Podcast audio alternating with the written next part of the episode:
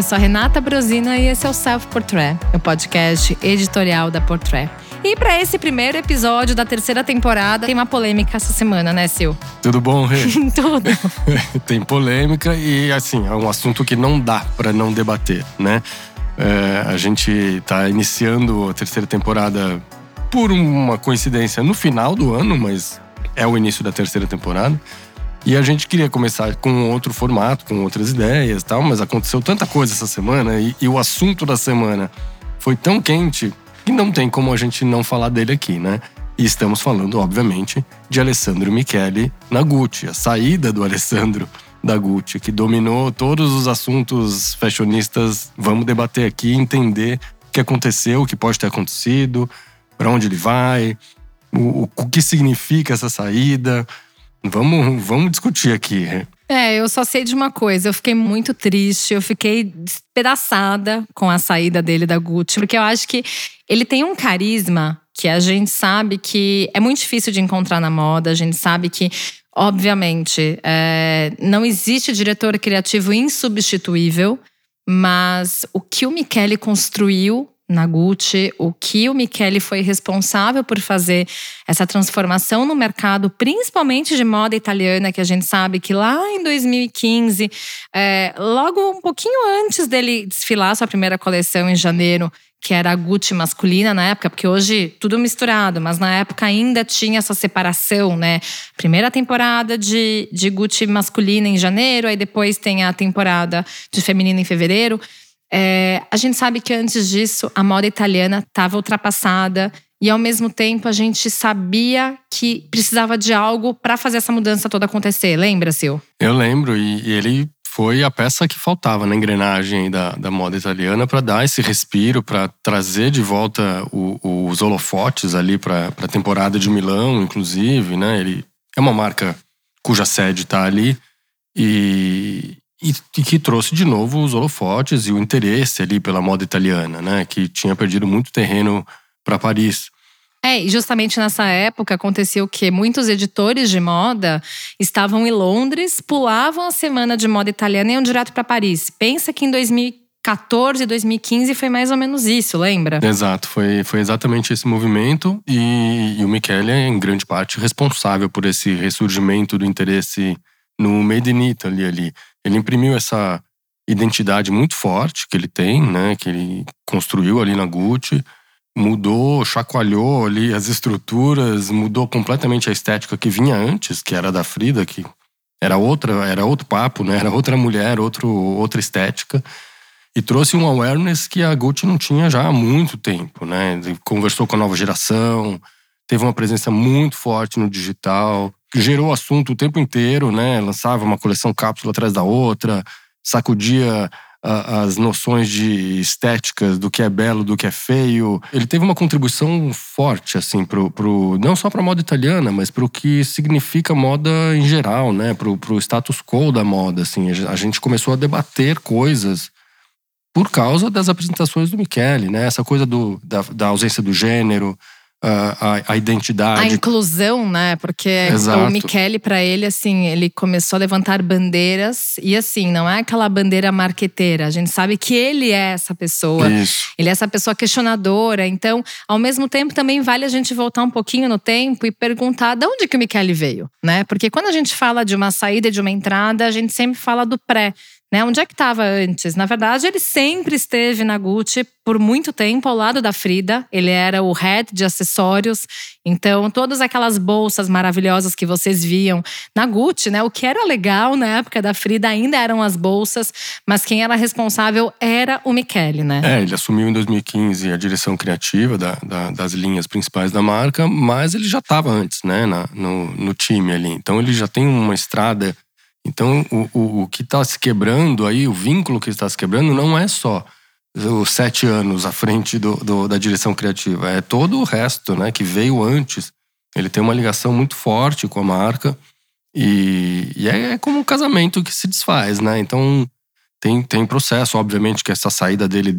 Não, a gente foi pego de surpresa, mas ela já devia estar tá sendo discutida há algum tempo internamente, né? Não, não se toma uma decisão assim de uma hora para outra. E o mais curioso é que não foi motivado por um, uma queda de vendas, né? Os números da Gucci continuam muito bons. E vão continuar até a última coleção dele estar na loja, né? Porque o Michele, ele tem muito disso. Eu acho que ele conseguiu pegar um público. Quando a gente volta lá atrás, em 2015, nas primeiras coleções dele, a gente consegue ver que na época ninguém fazia o que o Michele começou a fazer. Eu lembro que na, no primeiro desfile causou um certo estranhamento, Ninguém estava entendendo o que estava acontecendo na Gucci, mas ao mesmo tempo foi lindo ver que tinha alguém quebrando esses padrões, que uma marca tão tradicional italiana estava conseguindo sair daquela estética que já estava meio cansada também da Frida, mas não alcançava um público jovem. Então, assim, era um pensamento que não era a sensualidade do Tom Ford, que em algum momento era atraente. A Frida não era atraente e o Michele surgiu com uma estética nerd, com aquela coisa mais de vintage, de brechó, com os plissados dourados, com as transparências, com os laços, com aquele mule Princeton, que na verdade era o mocassim sem aquela parte de trás, e tinha a versão com pelinho e sem pelinho. Então, ele também lançou vários hits nessa sua primeira temporada. Então, ele começou a ganhar cada vez mais espaço também por ele ser uma pessoa que estava fugindo desse ritmo que estava todo mundo seguindo, né, Sil? É, eu acho que o mercado estava precisando de, de uma novidade, né? De um chacoalhão, de novas ideias de um frescor, assim. É, porque eu lembro que quando ele assumiu, as pessoas ficaram meio chocadas, né? Rolou um estranhamento com a estética que o Michele aderiu, né? que ele adotou. E até se falava, pô, mas isso não vai vender, isso não é comercial, né? Que é ao contrário da Frida, que era ultra comercial. Sim. É, que agradava gregos e troianos, porque era muito fácil, né? Até meio boring, assim o, o dele dava, tinha um estranhamento, assim, e, e questionava-se, né? Pô, mas isso vai vender para quem? Quem é o público que vai comprar essa roupa da Gucci? Uh, a cliente da Gucci não vai entender. E, e rolava um estranhamento realmente no começo. E depois se revelou um estouro de vendas, né? Um sucesso. Os números da Gucci não pararam de crescer com o Michele. Uh, tudo virava hit impressionante a quantidade de. de Era de... sold out nas lojas. Exato. E quando você estava fazendo a cobertura lá em Milão, você via as lojas da Gucci lotadas de pessoas. E até para contextualizar, porque eu acho que é interessante a gente trazer muito essa, essa ideia do todo, né? O que, que acontece? Até uma temporada antes do Michele entrar, a gente contava com uma construção de marca italiana, no caso, que era baseada em diretores criativos que já estavam há muitos e muitos e muitos anos, né? Tirando Miuccia Prada e Giorgio Armani, que eram os donos, e Dolce Gabbana também, que eram os donos das suas marcas, os diretores criativos das outras marcas, então Bottega Veneta, que era o Thomas Mayer, por exemplo, estavam ali só dando uma requentada no que sempre era feito. Com a entrada do Alessandro Michele na Gucci, na temporada seguinte a gente começa a ver uma transformação em muitas marcas. Então, se naquela época, na primeira apresentação do Michele, o Karl Lagerfeld estava trazendo mais dos casacos de pele das vovós italianas para Fendi, na seguinte, ele já trouxe um olhar muito mais fresco, graças a esse impacto da primeira coleção do Michele. Então, assim, essa, essa divisão de águas é muito interessante, porque o Michele, ele foi o responsável por fazer o que hoje a moda italiana é, é graças a ele. Porque a visão do grupo também, a gente está falando de grupo Kering, da Gucci, começou aos poucos ter suas próprias mudanças. Então, na época, a Bottega estava fadada a continuar com o Thomas Mayer, que é um diretor criativo que eu é, adoro mas ao mesmo tempo não conseguia ser rejuvenescida até a entrada depois de Daniel Lee e hoje de Matthew Blazin. Então, a gente está começando a se acostumar muito com essa, com essa mudança estética também das marcas, a quebra dos padrões, que antigamente era muito flat, era muito mais do mesmo. Hoje a gente consegue ver uma grande mudança também na forma com, com que os diretores criativos eles têm uma liberdade muito maior para explorar esses códigos, o heritage das marcas, né, Sil? É, agora a gente precisa tentar entender é, o que significa alguém com uma personalidade tão forte como o Alessandro Michele sair de uma marca enquanto os números ainda são bons, né? Por que, que o grupo resolveu fazer essa mudança? E aí a gente teve é, por coincidência, durante, nessa mesma semana a gente teve o Raf Simons anunciando o fechamento da marca própria dele, né? Que era, que era independente. Exato, É, que ele Raf- já apresentava desde a década de 90, Sim. que era uma marca que imprimia muitos códigos do próprio RAF, que é a estética belga, que é a estética bem minimalista, que tem tudo que o RAF, assim, a gente pode esperar da participação dele na Prada hoje, estava lá. Então, se a gente vê uma criação dele na Prada, você pode ter certeza que ele já fez na Raf Simons, na marca dele. E se a gente já viu lá no passado que ele fez para Gil Sander, para Dior, até para a própria Calvin Klein, tudo já tinha aparecido antes. Então, era o quê? Era todos os códigos do Raf estavam na marca dele. É, e as marcas independentes hoje em dia é, têm uma dificuldade muito grande de sobreviver, né? Por mais que seja alguém com, com o nome do Raf Simons, vê aí no, no universo de, de marcas que a gente vive, assim, que é, são, é- a gente está num mercado dominado por conglomerados, né? E os conglomerados, é, eles visam lucro, eles, é, o negócio ali, o papo é sobre cifras. É só isso que interessa para eles. Exato. Então, é, fica, sobra muito pouco espaço para uma marca independente que queira é, bater de frente e, e abocanhar um pedacinho de mercado ali para disputar com, com esses titanics do, do- da moda aí, vamos dizer assim. O, o fato do Raf Simon fechar a marca dele e ele está na, na, na Prada, né, co-dividindo a, a criação ali com a Miúcha, Será que é porque ele sentiu que não estava indo para lugar nenhum, que ele estava dando murro em ponta de faca e que era uma luta perdida no mercado e que o- a função dele na Prada estava demandando mais, mais tempo e ele estava podendo se dedicar menos à marca própria? E tudo isso, essa, esse, esse raciocínio, para dizer que o mercado é muito cruel, né? Hoje em dia, no, o mercado da moda é muito cruel com essa cobrança por cifras e resultados, né? Então, a E ponto... exposição também, É, né? exato. Completando um pouquinho disso que você está falando, Sil, eu vejo muito ao longo disso que você falou que o Raf, o Michele, são do, eles têm uma grande coincidência em nível comportamental. Uhum, Eles são muito sensíveis. exato. E essa sensibilidade deles, que a gente pôde ver na época do próprio Raf na Dior, quando teve o Dior and I, o Jordan gente Nye, ele chora o tempo inteiro. eu choro junto, porque eu tô lá sofrendo junto com ele. Então, assim, é, a gente vê o quanto as marcas elas têm um peso em cima de um diretor criativo.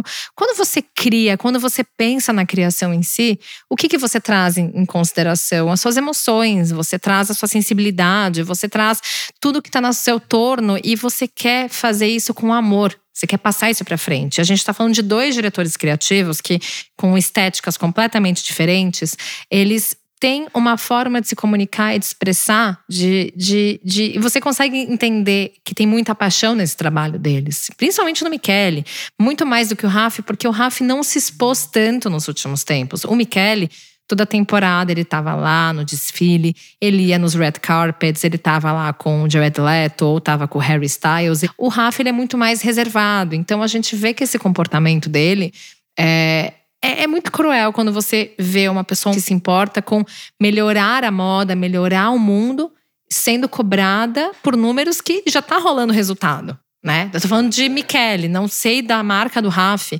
mas a gente tá falando de pessoas que não conseguem suportar esse tipo de pressão, né? É, e a gente tá falando aí de dois criadores que têm muita personalidade e que são é, celebridades, entre aspas, no mercado da moda, né? E, e é, por coincidência ou não, a gente tá vendo um movimento aí nas grandes marcas que pertencem a grandes grupos é, de nomearem designers novatos, né? É, recém-saídos, com, com menos nome, com menos personalidade. É, sei lá, tô pensando aqui no Daniel Lee, por exemplo, Sim, na sim. Bottega, que agora foi para Burberry.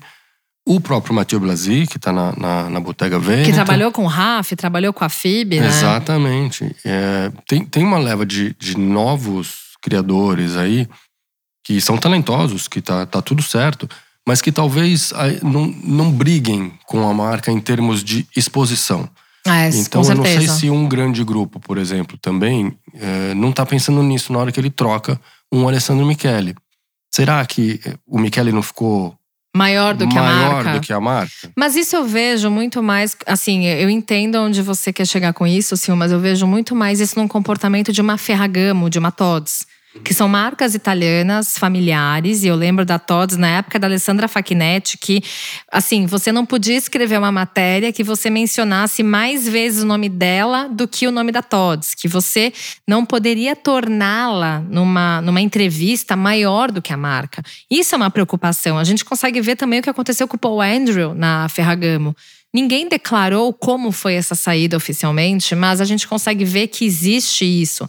É, o, o, diretor criativo ele cresce muito mais do que a marca e de uma certa forma ele domina muito mais a marca do que de fato o CEO, do que as pessoas que estão ali envolvidas, muito pessoas né, uhum. da família, né, herdeiros, enfim. Mas o que eu vejo muito em relação a Gucci, pensando no nível de profissionalismo que não é uma marca familiar, é do conglomerado. É, eu vejo que o Michele ele conquistou um terreno que talvez só lá atrás o Tom Ford tenha conquistado, numa proporção talvez menor, porque não tinha rede social, não tinha esse nível de exposição. O Michele virou um personagem, ele virou uma pessoa muito querida. E eu estava relembrando esses, esses dias depois que teve esse anúncio de um convite para o desfile em 2020, logo antes da pandemia, que ele mandou um áudio de WhatsApp falando: Olha, se você não estiver muito ocupado, eu gostaria muito de te convidar para o meu desfile. É uma pessoa que está ali fazendo coleções sem parar, tentando reinventar, é, trazendo colaboração com a Adidas, é, inventando história com celebridade, fazendo coleções cápsula. Gente, isso é uma pressão que é muito cruel, né, Sil? É, e o que dá a impressão que pode ter acontecido é, é, que, assim, por mais que os números da Gucci sejam bons, é, o crescimento estava desacelerando, né?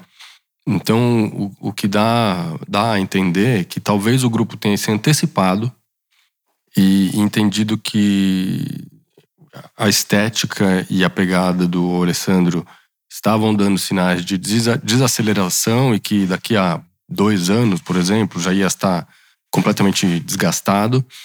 E eles acharam que precisava dar um twist aí no, no, no estilo da marca e que o Alessandro Michele não topou. Porque seria fugir demais do, do, do, universo dele, do que ele sabe fazer, da proposta dele, é. da, das referências dele, né?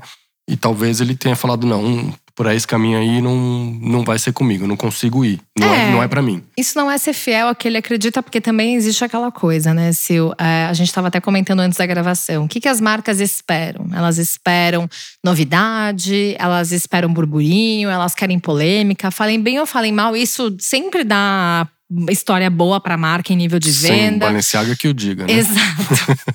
Balenciaga, principalmente o Demna nesse aspecto, além de ser um bom diretor criativo, tá dando muito assunto para Balenciaga toda semana. Saiu e... outra polêmicazinha essa semana, né? É impressionante como, bom, eu tenho a minha opinião. Eu também, isso. mas assim, talvez, né, se a gente for pensar Balenciaga, a irmã, né, da, da Gucci no grupo da Karen, talvez tenha rolado uma certa competição ali de quem tá gerando mais polêmica. Pode e o Michele, ele não faz isso. Mas até voltando em nível estético, assim, eu acho cruel e eu tô usando muito essa palavra, porque assim, você querer que um diretor criativo seja maximalista numa temporada, depois minimalista na outra, e depois faça o que o Vacarello faz na Laurent, e depois vai fazer o que a Maria Grazia faz na Dior. Aí depois, é, isso aí não existe. Você contrata uma pessoa, e isso aí acontece com todos os diretores criativos que têm uma estética marcante e que têm um trabalho excelente. Por quê? Porque o Michele, a Maria Grazia, o próprio Slimani, que é criticado e eu super defendo ele, é, são diretores criativos que eles têm uma ideia de moda, um gosto muito particular. E se você vê a Maria Grazia na Valentino, se você vê ela na Dior, se você vê ela futuramente, sei lá, numa Burberry, tô chutando aqui, tô até dando algumas ideias que a gente sabe que não são reais, tá? Mas assim, a gente sabe que é isso que ela vai fazer. O Slimane é a mesma coisa. Ele estava na Celohan, e fazia de um jeito. Na época da Dior Homme, a mesma coisa. E para a marca que ele for, ele vai fazer dessa forma. Ai, mas o Michele está, vai fazer, sei lá, vamos chutar aqui, o que ele fazia na Gucci e na Louis Vuitton. Tô chutando, tá? Uhum. tá? Não tô dizendo que isso vai acontecer. A Vuitton está com um cargo vago lá, né? É, masculino tá vago, É. né? Mas assim, o que que você espera que o Michele vai fazer na Louis Vuitton se ele for pra Louis Vuitton masculina? Ele vai fazer o que ele fazia na Gucci. Ele não vai trazer as estampas que ele fazia na Gucci. Por quê? Porque é, aquilo é pra Gucci. Ele não vai trazer o Gigi Canvas porque é o monograma da Gucci, mas ele vai explorar essa estética maximalista no monograma da Louis Vuitton. Ele vai levar isso pra Louis Vuitton. Então, assim, eu acho que é uma hipocrisia você querer que um diretor criativo se reinvente a cada temporada, porque isso não existe. Você gosta de um estilo, você é fiel a isso. A gente falou antes do Raf. O Raf, desde a década de 90, faz mais do mesmo por onde ele passa. Ele sofria na Dior por quê? Porque na Dior ele precisava até reinterpretar os códigos de um diretor criativo, de um estilista, de um costureiro lá de trás, de 1947, quando ele lançou o New Look. E tem horas que você fala, tá, mas eu não consigo fazer isso, por quê? Porque isso aqui não é minha estética. Então, assim, isso é não ser fiel ao que você acredita. Na Prada, a gente viu que as primeiras coleções que ele co-criou com a Miúcha tinha muito mais de Raf do que de Miúcha. A gente sentiu falta disso. Então, assim, é muito absurdo a gente imaginar que o mercado não respeita esse tipo de, de estética de um diretor criativo e depois de seis anos, sete anos, virar algo obsoleto. Entende? Então, assim, é, eu confesso que sim, é mais do mesmo que o Michele estava fazendo na Gucci. Sim, só que é isso. O que, que você espera do Michele? Né? É, é aquela coisa, né? Você tem que saber quem você está contratando e por quê. Você está contratando alguém que tem uma identidade forte, é, você não pode querer que ele mude essa identidade a cada estação, né? Então, o que talvez justifique é que essa troca de tempos em tempos, de ciclos em ciclos dos diretores criativos, né? Então, sei lá, me ponho no lugar aqui da marca, do, do conglomerado. Tá bom, eu vou te contratar você e o seu e a sua identidade, a sua estética, vem pra cá. Você vai esgotar ela enquanto der, a hora que você que a gente sentir que você não consegue ir além dela, tchau, a gente troca, põe outro que venha com outra coisa pra gente dar um twist de frescor, de gerar assunto, né? De pelo menos dar uma sacudida na marca, porque não dá pra ficar com a sua estética pra sempre. Exato, exato. E aí, se a gente for olhar por essa linha de raciocínio, quais são os outros diretores criativos que estão, talvez, nesse mesmo caminho do Michele? Né? O Gesquier tá há muito tempo na Vuitton, tá também fazendo mais do mesmo. Por que, que ele faz mais do mesmo? Porque é o que a gente espera dele. Ele fazia isso na Balenciaga também. Então, assim, claro, a gente não, não vai ver uma Petite Mali na Balenciaga, porque né, a gente tá falando de um trunk que inspirou essa bolsa a ser criada para a primeira coleção do Gesquier na Vuitton. É código da Vuitton. Só que esse, essa estética arquitetônica, essa modelagem ampla, essa modelagem que traz um pouquinho de anos 80, que ele gosta bastante, isso a gente já via na Balenciaga. E, inclusive, vale trazer né, essa pequena fofoca de que o próprio Gesquier recentemente disse que né, não saiu muito feliz do grupo Kering, né, na época que estava na Balenciaga, lá em 2012. É, parece que tinha ali uma, um cerceamento de criação, né? De criatividade, de identidade, que ele tinha que se adequar às exigências. E são ossos do ofício, a gente entende que seja pesado, óbvio, né? Mas são, dentro de um conglomerado é o que vai acontecer, né? A pressão vai existir, você vai ter que vender, você tem que mudar a sua estética, você tem que criar hit toda estação. Para alguém sensível, mais criativo, menos comercial, que né, o, o, o Gesquier e o, e o Michele, na essência, eles são menos comerciais que muitos outros, né? Completamente. Olha as últimas coleções da Louis Vuitton também, né? Exato. Então, aí, quando você quer botar alguém numa caixinha, ele, olha, você precisa entrar numa linha de produção e, e fazer coisas que vendam, que sejam super ultra comerciais, às vezes pode dar um ruído, né? Claro que o sucesso comercial pode vir por outro lado, porque é o que a gente estava falando aqui. O Michele, por mais que não seja uma coisa óbvia comercial, acabou virando um hit estrondoso e, e, catapultou aí os números da Gucci nos últimos anos. Entendo que a pressão para mudar, para criar algo novo, para fazer algo diferente, que fuja muito do seu universo, para esse tipo de criador, seja um fardo muito pesado para carregar, né? Então, é, por um lado, é compreensível que eles não queiram se curvar a, a essa pressão, essa loucura, essa exigência toda que, de novo, a gente vai a gente já falou sobre isso, né? No começo da, da pandemia, lembra dos papos da, no começo da pandemia? a moda precisa se reinventar, esse consumismo desenfreado não vai levar a lugar nenhum, é, as intercoleções precisam acabar. Precisa parar de viajar para lá e para cá, os quatro cantos do mundo, para mostrar uma coleção. O luxo precisa durar muito mais, porque, é. né, o luxo, teoricamente, a gente está trazendo vários valores em nível de qualidade, né, o próprio trabalho artesanal, uma tradição também, que a gente sabe que hoje em dia, né, todo mês tem uma novidade é, de muitas aquele, marcas. Todo aquele discurso do começo da pandemia não existe mais. Né, já voltou tudo ao que era e loucamente, as pessoas estão consumindo loucamente, ninguém está mais nem aí para esse consumo consciente que era pregado. Uh, o, o, fast fashion continua mais vivo do que nunca. A, a nossa querida Shein está abrindo loja no Brasil, inclusive. Quer dizer, as pessoas não estão nem aí. Todo aquele discursinho não existe mais. Não, agora, Silva, vamos fazer uma pequena retrospectiva do que o Michele fez na Gucci de bom, porque a gente discutiu muito esse cenário de uhum. mercado. Mas eu acho que com toda essa importância que ele teve e que ele tem ainda, né? A gente sabe que Michele daqui a um tempo vai estar em algum outro lugar. Eu tenho minhas apostas. Mas a gente pode falar depois sobre as apostas, mas Podemos. vamos fazer uma retrospectiva de tudo de legal que ele fez?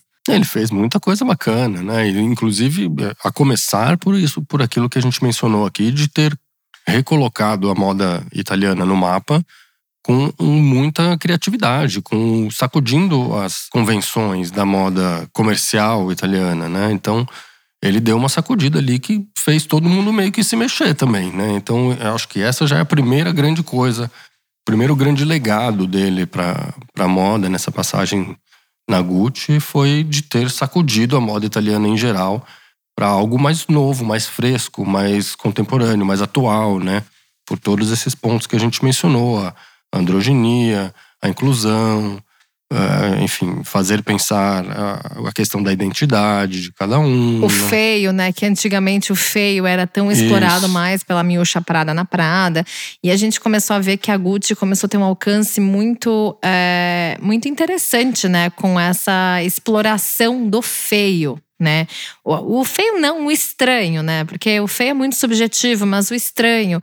E o Michele, ele começava a dar umas cutucadas, né, nas coleções dele. Assim, as roupas lindas, maravilhosas, mas a proposta de styling às vezes era um pouquinho over, a beleza às vezes era um pouquinho é, diferente do que a temporada em si apresentava. Então, se a tendência era batom vermelho, ele colocava um batom preto.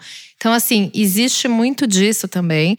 É, eu, eu acho que existe um, um, um, pontinho muito interessante que é realmente a forma com que ele explorou a história do agênero, que até então não existia em Milão. É verdade, era uma coisa muito restrita, né, para marcas muito alternativas, muito independentes. Ele botou isso numa marca gigante e forçou muita gente a repensar certas coisas, essa, esse culto, o, o bonito, o, é bonito ser feio, né? Ele, ele botou isso na, na cabeça das pessoas, principalmente na nova geração, que não se via representada pelos padrões de beleza que a moda impunha já há muitas décadas.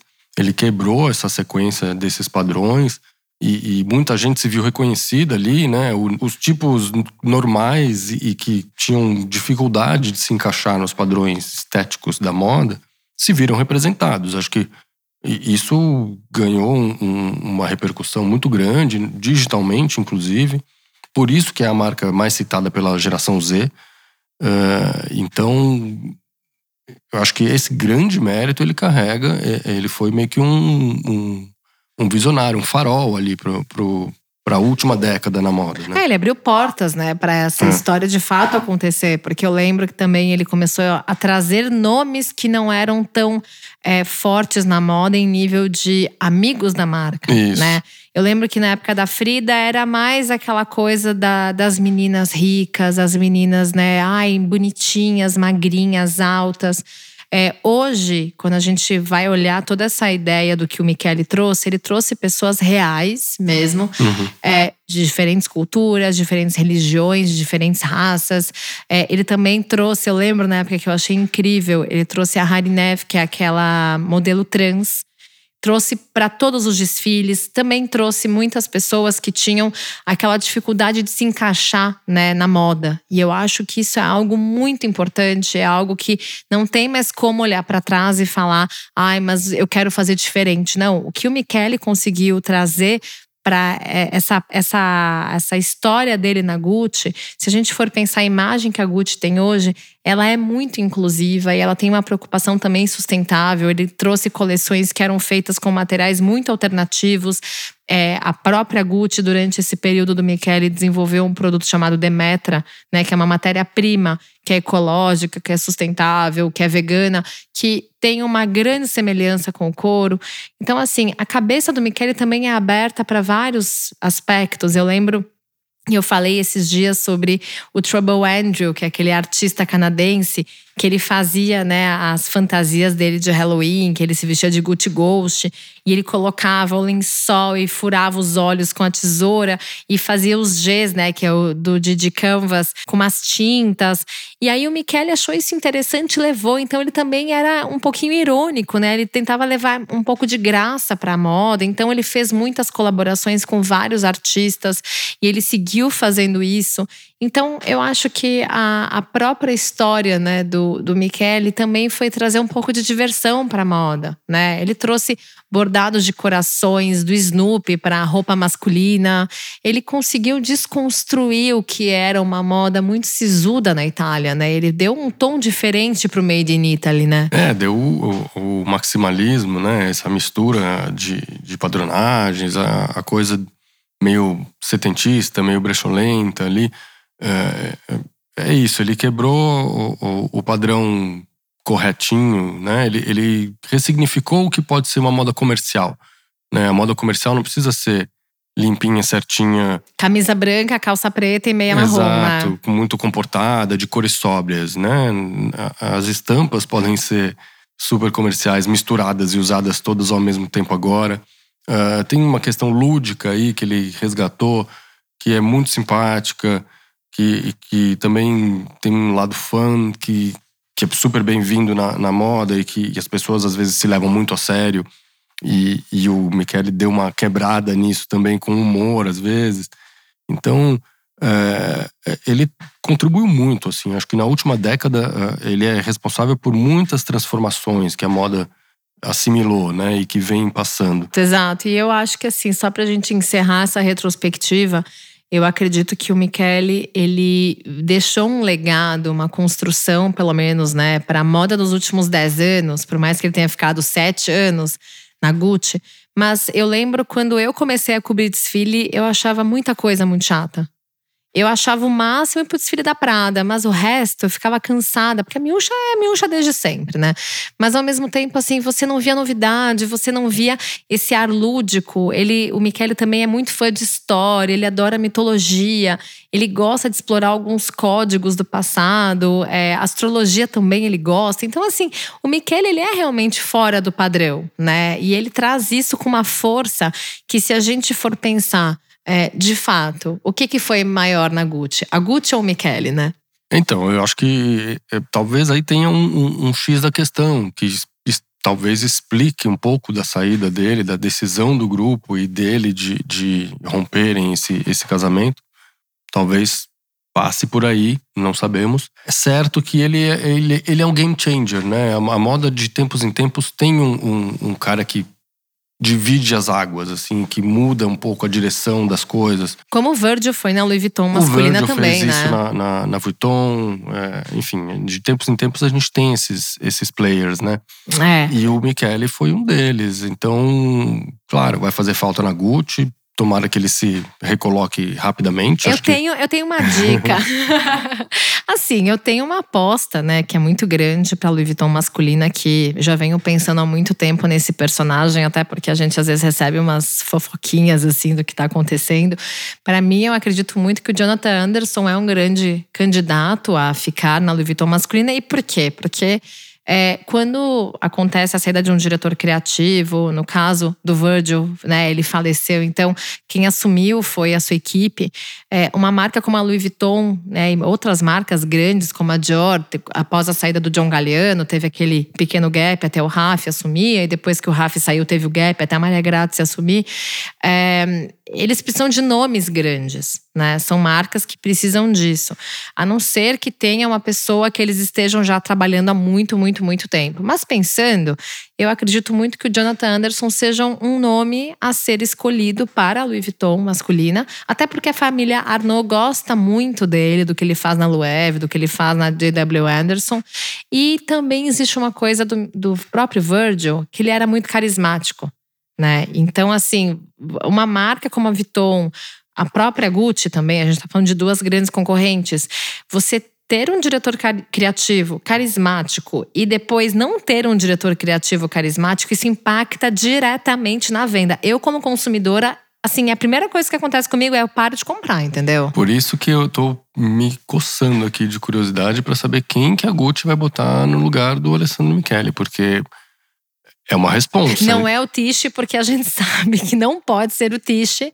Em, em, por várias razões, até porque, assim, é, se a gente está usando o termo se, tá? Se essa possibilidade do Michele ser maior do que a Gucci foi uma das saídas dele, não vai ser o Tiche, que é completamente dominador, que vai ocupar esse espaço. E a gente sabe também que né, os números da Burberry não estavam bons né, uhum. né, na época que ele estava na Burberry. Inclusive, quando foi anunciado que era o Daniel Lee que ia assumir, as ações da Burberry subiram. Então, imagina o que, que é o impacto para o mercado você trazer uma pessoa que não era muito bem quista numa marca para uma marca que acabou de perder o Michele, né? Exato. Ao mesmo tempo, tudo isso é, a gente está supondo, né? É, exato. Eu realmente Mas... acho que o Michele pode ir para Louis Vuitton masculina, porque, né? Essa, esse histórico, né? De saiu da Karen, foi para onde? Foi para LVMH, né? No caso do próprio Gesquet, que saiu da Balenciaga e foi para Vuitton. Verdade. Então, assim, a gente sabendo de duas grandes concorrentes, do sucesso que o Michele fez na Gucci, a Vuitton, né? No caso masculina, precisa de uma pessoa que consiga reinterpretar esses códigos de uma forma assim, não vai copiar, não vai seguir a inspiração do Virgil, porque ele era uma personalidade única. É, eu acredito que sim, ele era insubstituível, mas talvez o Michele possa fazer essa relação e essa transição de uma forma muito mais amigável, sabe? Pode ser, pode ser. Daí ele entraria para fazer só o masculino. É uma possibilidade. O Jonathan Anderson é outra possibilidade. O Tish é, seria marcaria uma mudança de estilo na Gucci, por exemplo, se for se fosse ele, né? Ao mesmo tempo, ele é peixe grande, né? Então tem que ver se o grupo aceitaria um peixe grande desde que ele mude o estilo, que precisa de um twist e que isso continue garantindo bons números, ou se eles vão preferir um nome mais jovem, menos badalado, nível Mathieu Blasi na, na Bottega, Exato, que foi assistente de alguém que de é. repente virou o grande centro do… Não, como aconteceu com o próprio Michele, né? Sim, não, os dois caminhos são possíveis. Assim, Exato. Assim, é, é, realmente é, é uma incógnita, eu fico bem curioso de saber o que vem por aí. Mas é fato que nos pegou de surpresa essa semana a notícia da saída do Michele, por mais que tivesse já um, um burburinho, né, de que a fórmula estaria se esgotando, mas como os números estavam bons, a gente não imaginou que fosse ser já. É, eu não acho, assim, sendo muito sincera, que uma estética. A estética se esgota pra gente, entendeu? Que Sim, a gente tá o tempo os inteiro. bons, né? Exato. Então, assim, pra gente que tá acompanhando o tempo inteiro o que a marca tá fazendo, esgota, porque, né, a gente vê essa informação, mas talvez pra cliente que já tá acostumada com as estampas, que já gosta, né, do formato do vestido, do tênis, bababá, isso aí talvez seja tranquilo, né? Você acabou se identificando Exato. com a estética de uma marca, sabe? Então, assim. É, enfim, vamos, vamos aguardar os próximos capítulos dessa novela. Eu, sinceramente, fico muito chateada. Eu ainda estou muito sentida com essa saída, porque é, a gente, obviamente, não vai perder o Michele, é um grande nome e ele não vai ficar né, sem trabalho, a gente sabe disso. Talvez ele precise de um sabáticozinho depois de um casamento tão duradouro. Não fala isso porque a Phoebe nunca mais voltou e a gente sabe que a Phoebe tá meio desaparecida num limbo aí que ia voltar, não voltou. Diz que agora vai, para 2023 há, há boatos de que agora vai, mas né? Já, já teve essa história tantas vezes. Eu só acredito, eu só acredito vendo. É isso. Mas no final das contas é, é aquela coisa, né? Se a gente resumindo, é, as marcas elas não estão ligando pro lado humano de quem tá trabalhando é, ali. É, acho que cada vez menos isso importa para elas. Exato. E assim, lidar com criação é você lidar com sentimento, é você lidar com esse lado mais lúdico. E o Michele, ele é, como eu já falei várias vezes nesse episódio, ele é muito sensível e ele mostrou muito desse amor que ele tem pelo que ele faz e, e pelas pessoas que estão envolvidas. No final das contas, eu acho que a marca perde muito dessa essência. E tudo bem, ah, as pessoas não são insubstituíveis, mas tem uma coisa que talvez o Michele tenha sido muito é, insubstituível no que a Gucci seria, né? É, acho que vai rolar uma, uma ressaquinha no mercado aí, até a gente se acostumar com a ausência do Michele na Gucci. É, eu quero que ele vá para Louis Vuitton, agora já é minha principal aposta. Vamos acompanhar, a gente volta aqui para debater se isso acontecer. Hein? É verdade. Bom, Sil, obrigada pelo papo. Valeu, Rê. Até. Até a próxima. A mixagem, a masterização e a trilha sonora do Self Portrait são do Edu César, a edição é do Arthur Canto e a direção é do Alan Eliezer.